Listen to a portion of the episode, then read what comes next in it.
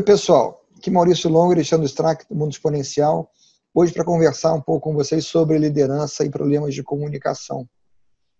É, antes de começar, eu queria pedir para vocês, por favor, se vocês não assinaram ainda o canal, para assinar aqui embaixo, marcar o sininho para ser notificado quando saem novos vídeos. Ou se você está vendo, ouvindo não, nesse caso, ouvindo o podcast, e ainda não fez assinatura, para assinar na sua plataforma de preferência, para ser notificado quando saem novos episódios. Se você gostar do que você viu aqui no, nesse programa, você, por favor, deixe seu like para nos dar um feedback que é sempre interessante para a gente.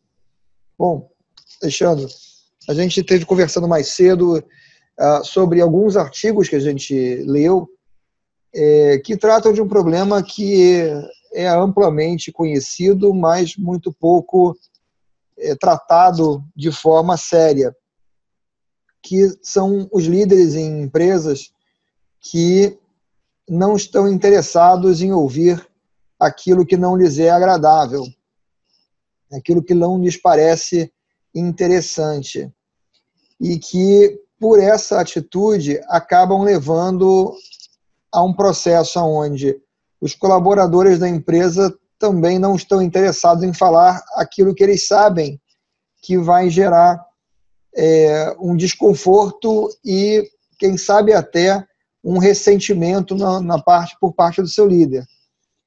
E o resultado final disso é uma empresa com funcionários desengajados, aonde mesmo sabendo de problemas que podem vir a acontecer, as pessoas preferem os ignorar na certeza de que se levantar a questão, o mensageiro acaba levando uma flechada. É, bom, vamos esclarecer algumas coisas. É, a primeira delas é: isso tudo que você falou parte do princípio que o líder incentiva que haja feedback, que haja essa comunicação transparente. E o problema advém do fato de que isso que ele manifesta, no fundo, é, não é verdade ou não é totalmente verdadeiro, digamos assim.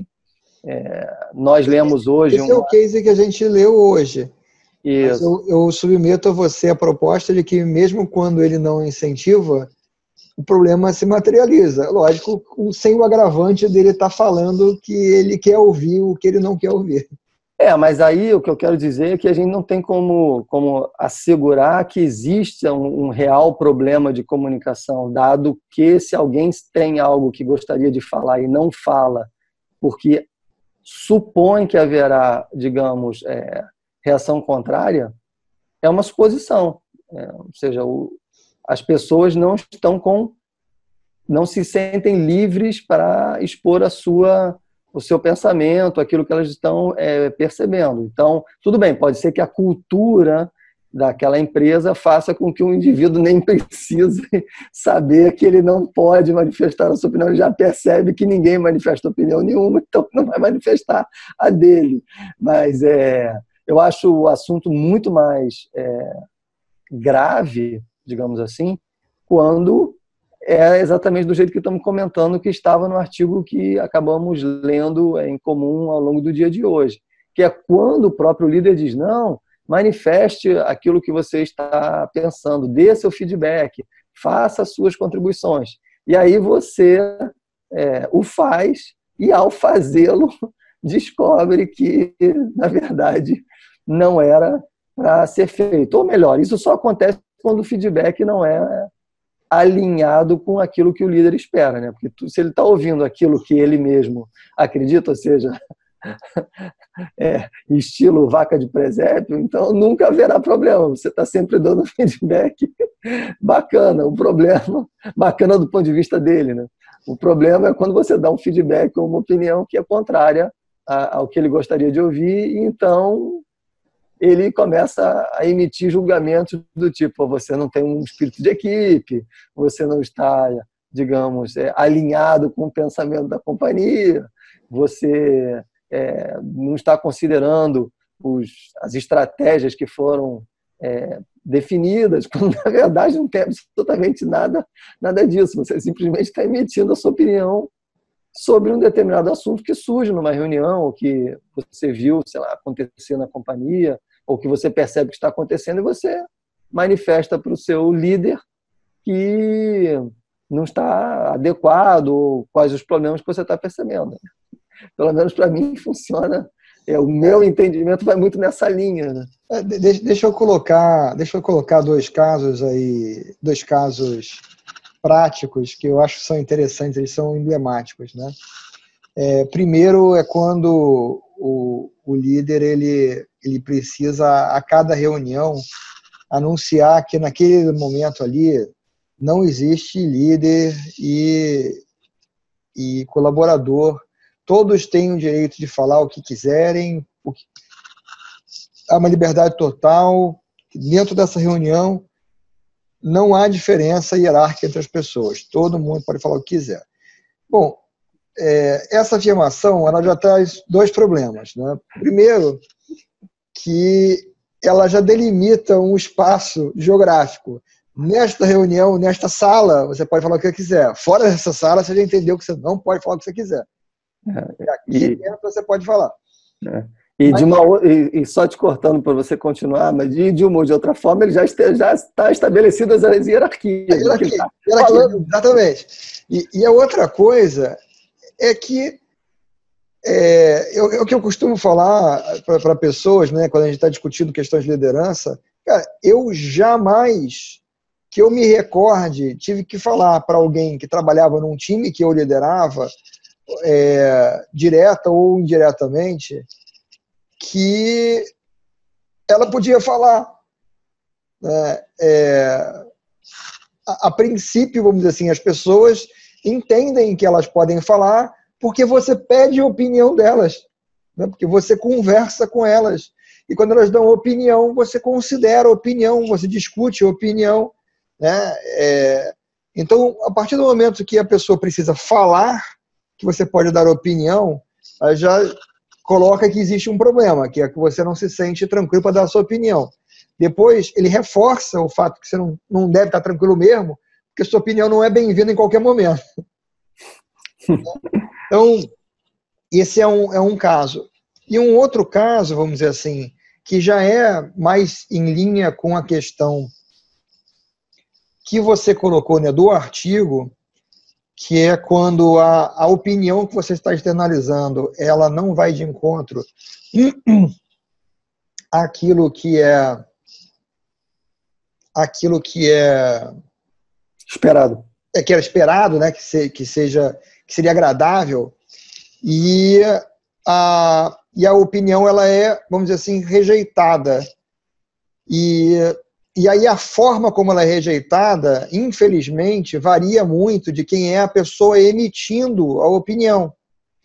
Então, é, por exemplo, se a pessoa que está emitindo a opinião é uma pessoa mais júnior no time, é, que acabou de se juntar tal, e está dando aquela opinião, ela às vezes pode ser rejeitada de forma até é, agressiva, vamos dizer assim. Quando é uma pessoa é mais sênior, que tem é, um claro embasamento é, prático, teórico do que está falando,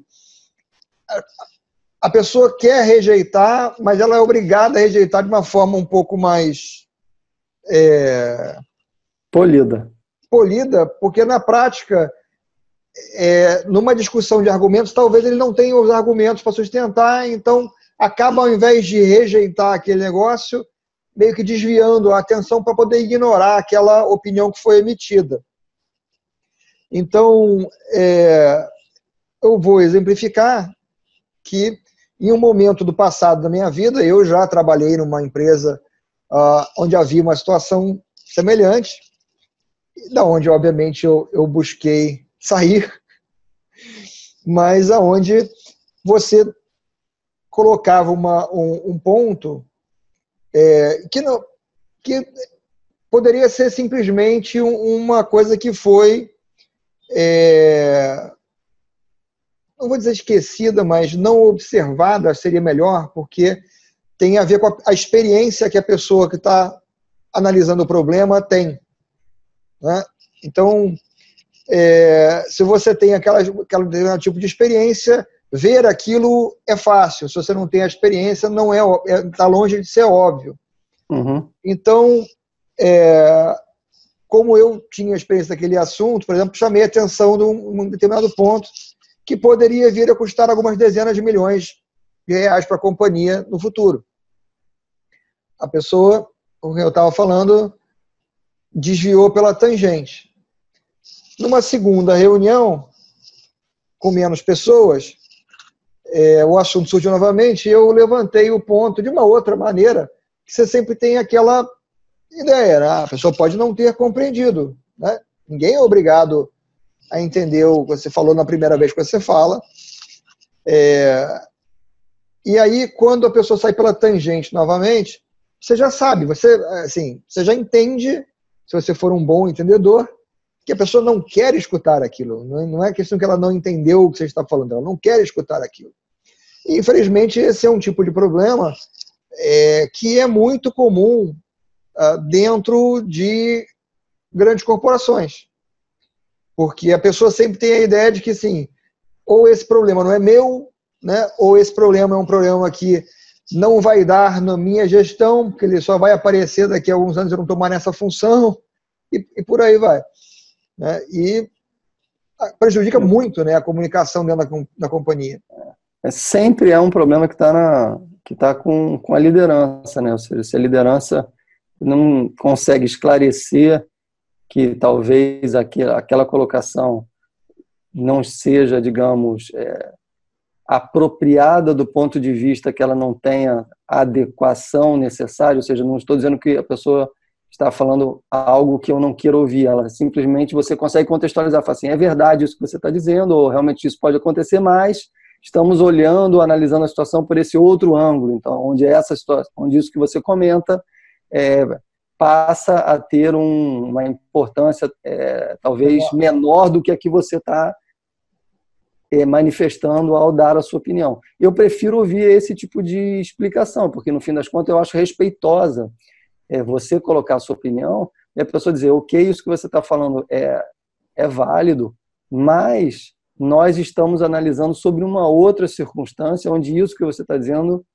fica menor diante do resto da situação, porque aí aquilo que você falou foi respeitado, na verdade, ela só não está é, sobre o mesmo prisma em que a questão está sendo analisada.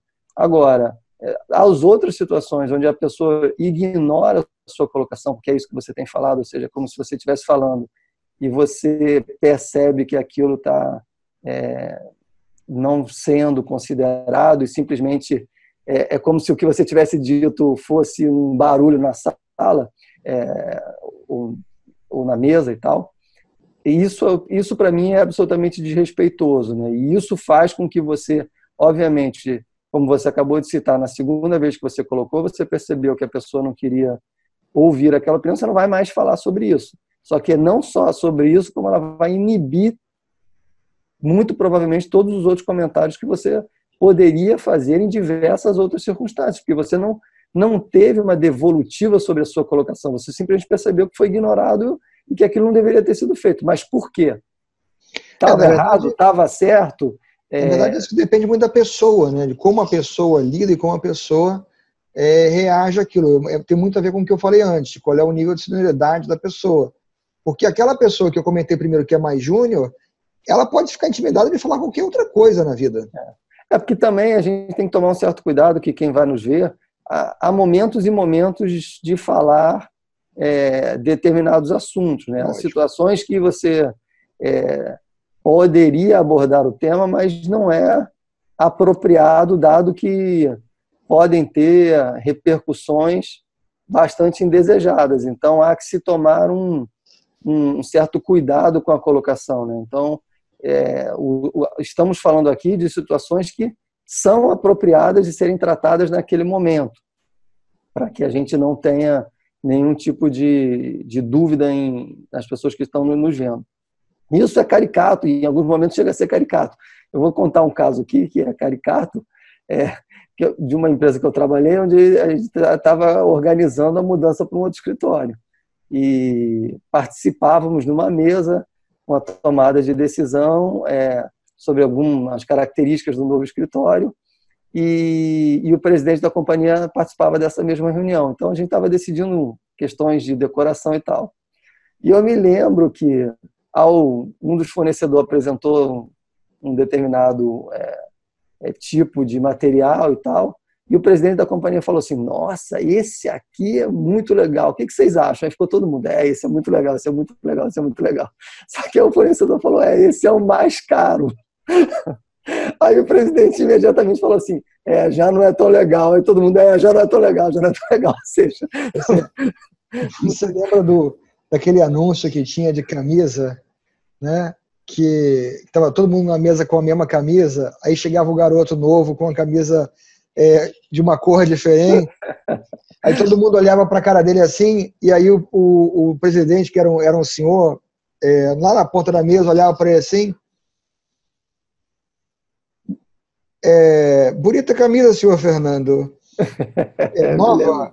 Aí ele fala, ele, o cara responde, ele olha assim, a camisa, estica os braços e tal. É, é, é nova. Aí o presidente, gostei. Né? E aí, na, na próxima. Ia todo mundo com a mesma camisa, né? Não, na próxima cena estava é, o, o senhor Fernando sentado do lado do presidente, ele e o presidente com a mesma camisa, e aí repetia o diálogo. E aí cortava e vinha assim: a próxima, a próxima cena, todo mundo com a mesma camisa. É, é, é, é caricato, né? mas realmente é um problema sério de que gera um, um, como a gente, como você falou no início do vídeo, um problema de, de engajamento e, e que vai contaminando, né? Porque esse, ou seja, a história de que o exemplo vem de cima e tal, é uma verdade absoluta, né? Ou seja, se o seu chefe faz isso, é, e se você vê nele, digamos, um, uma pessoa ser seguida e você não tem ainda digamos, um nível, uma senioridade para entender que esse tipo de atitude não é a atitude apropriada, você tende a repetir.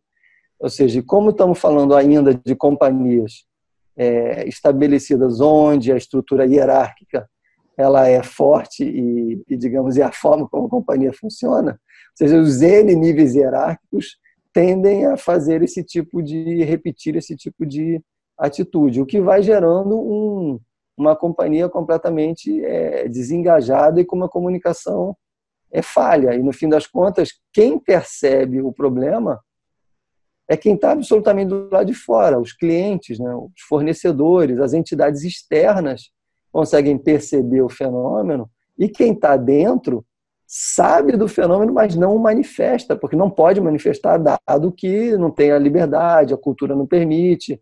É, e o problema é, é, é, uma doença, literalmente, né? como se fosse uma doença num indivíduo, não, é uma doença numa entidade, uma pessoa jurídica. É grave e isso traz consequências é, muito significativas, como, ou seja, os melhores talentos, ao perceberem isso, não ficam nesses locais. Quando eles identificam que esse, esse fenômeno acontece e eles não está alinhado com a forma como ele gostaria de desempenhar suas tarefas e trabalhar e, e, e, conviver no ambiente, ele simplesmente abandona, sai fora, vai procurar um outro local para trabalhar. E isso, no mundo que a gente vive hoje, aonde encontrar talentos e retê-los é uma das maiores prioridades dos, é, das empresas e principalmente dos departamentos de recursos humanos, é, é uma coisa bastante séria, né?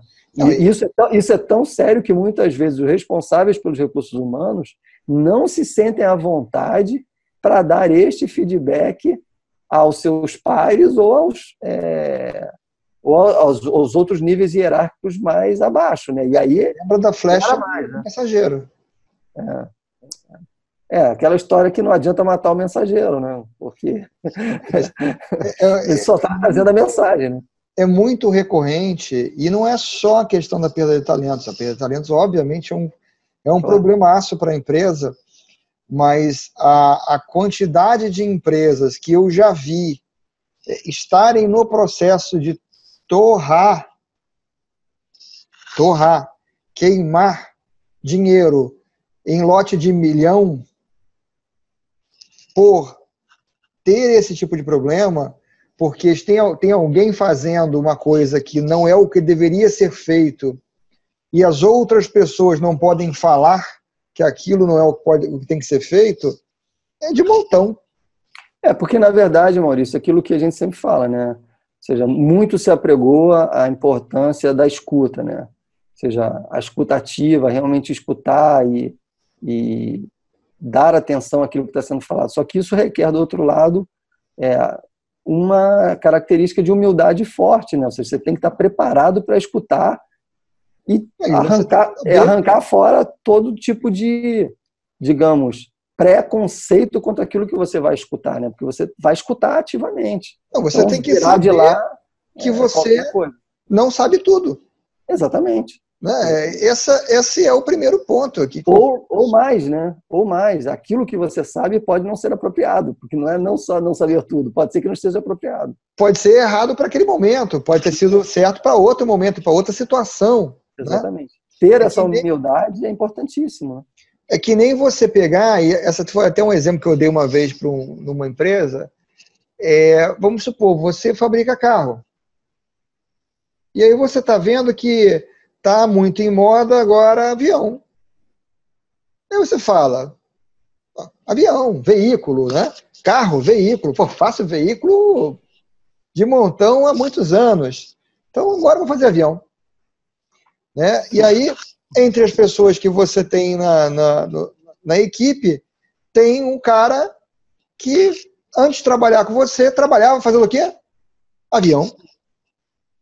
E aí você vai e você conta para ele, vamos fazer avião assim. E aí ele levanta a mão e fala, olha, tem um, que é um problema. Né? No, no avião, é, você não pode ter tantas portas quanto você tem no carro. Você só pode ter uma porta aqui e uma porta ali, porque tem questão de estrutura, é diferente tal. Eu, ah, mas eu acho que a gente faz carro há muito tempo e que cinco, seis portas no carro, é, no avião é tranquilo, o avião é grande, pode ter porta, entendeu? Vamos inovar, avião Vamos com inovar. Vamos lançar agora o nosso produto, vai ser diferencial, vai ser um avião cheio de porta, entendeu? É, um exemplo é um pouco bobo, mas ele meio que retrata uma realidade. É, não existe, em muitos casos, em muitos ambientes, é, primeiro, aprofundando o plano de comunicação. Né? Primeiro, não existe a disposição de ouvir as pessoas, mas talvez mais importante que isso, não existe o interesse de conhecer as pessoas e conhecer o background das pessoas e conhecer como aquelas pessoas podem contribuir.